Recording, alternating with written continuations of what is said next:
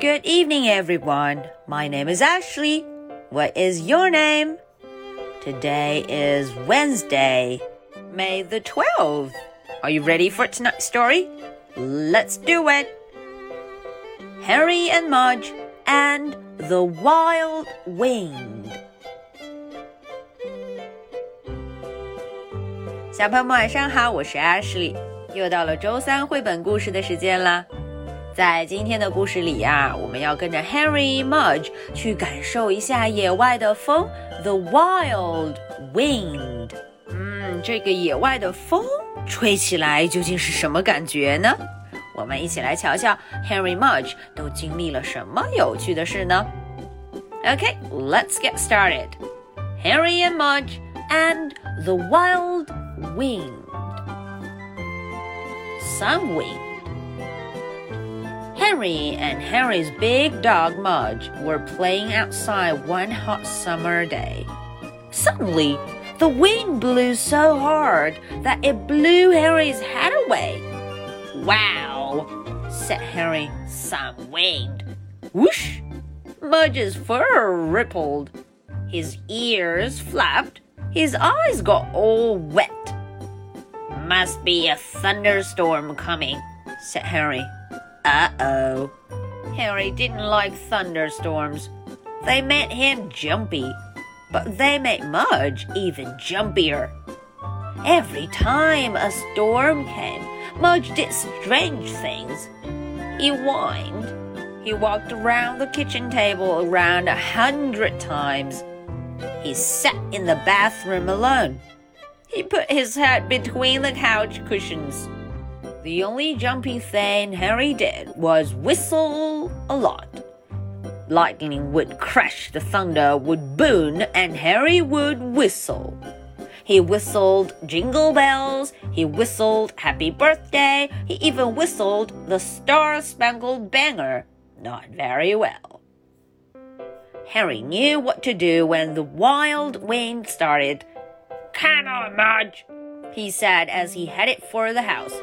All at once, the wind blew open the screen door. Crash! Whistling and whining like crazy, Harry and Mudge ran inside. Alright, that was the English version. Now let's look into the story and see what happened. Some wind. Harry and Harry's big dog Mudge were playing outside one hot summer day.，Harry 和他的大狗狗啊，在这个外边玩儿啊，在这个很热的夏天，one hot summer day。Suddenly, the wind blew so hard that it blew Harry's head away. 突然啊，这个风吹得很厉害，把这个 Harry 的帽子，Harry's hat，Harry 的帽子给吹走了。Wow, some wind！嗯，Harry 说，呜，这风可厉害。Whoosh! Mudge's fur rippled, his ears flapped, his eyes got all wet. 嗯，突然啊，Mudge 他的呃身上的毛发被吹起来了，他的耳朵被吹得翻过来，他的眼睛都湿了呢。Must be a thunderstorm coming.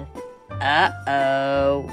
Harry 说：“完了，看起来暴风雨要来了。” Harry did not like thunderstorms.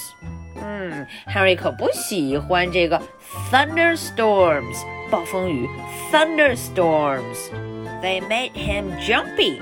嗯，只要有这个雷阵雨、暴风雨来的时候啊，Harry 就会很不安心，jumpy。But they made Mudge even jumpier。可是啊，他们会让 Mudge 更不安心。Mudge 会怎么表现呢？Every time a storm came, Mudge did strange things.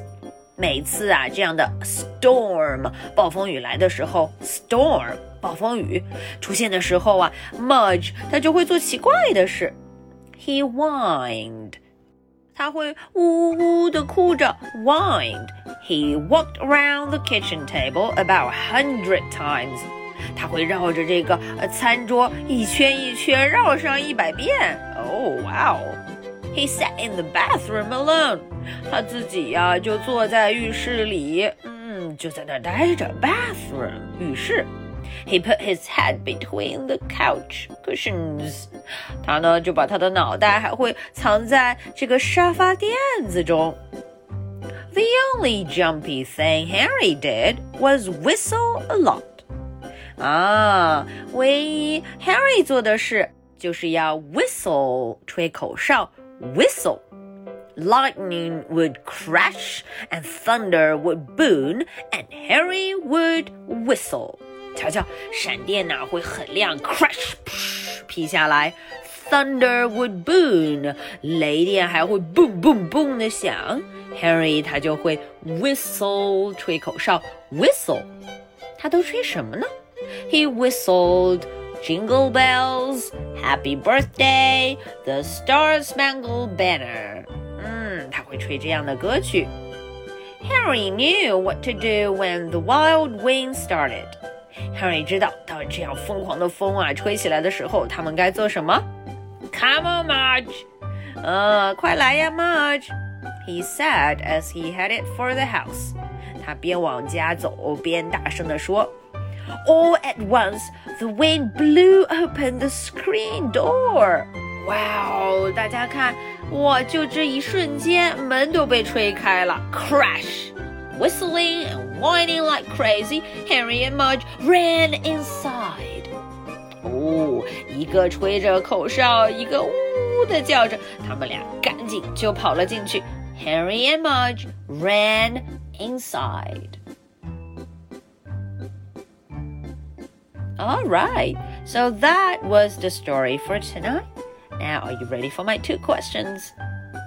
Question number one How was the weather that day? 嗯，这个问题就要问问大家，那一天天气怎么样？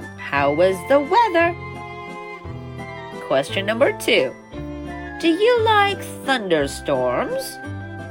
啊，这个问题问的是大家喜不喜欢这样东西？Thunderstorm，你喜不喜欢？Do you like it and why? Okay, so this is the story for Wednesday, May the 12th. My name is Ashley. What is your name? So much for tonight. Good night. Bye.